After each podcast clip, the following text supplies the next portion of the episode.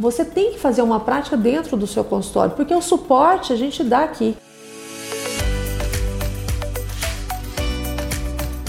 O que a gente mais fala no, no, no curso aqui no início, no primeiro dia, é que compre, faça o curso, compre o material e vai fazer dentro do seu consultório, porque o suporte a gente dá aqui. Tem um grupo que quando os alunos questionam alguma coisa, tem alguma dúvida, eles acionam a gente.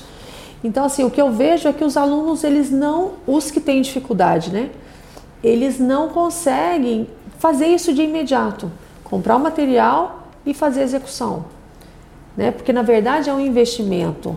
Eu, quando eu saía, quando, quando você sai de um curso, você tem que comprar o material e vai fazer na sua mãe, na sua tia, na sua avó, para ter casos, até mesmo casuísticas, de mostrar um antes e depois.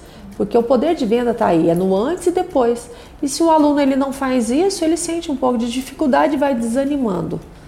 Mas em contrapartida, tem outros alunos que são uma águia, né? Que eles já saem daqui, acreditam tanto na técnica que eles saem, já compram o material e vão fazer. O grau de dificuldade que eu vejo do aluno é a própria limitação dele. Porque se ele quer, ele faz.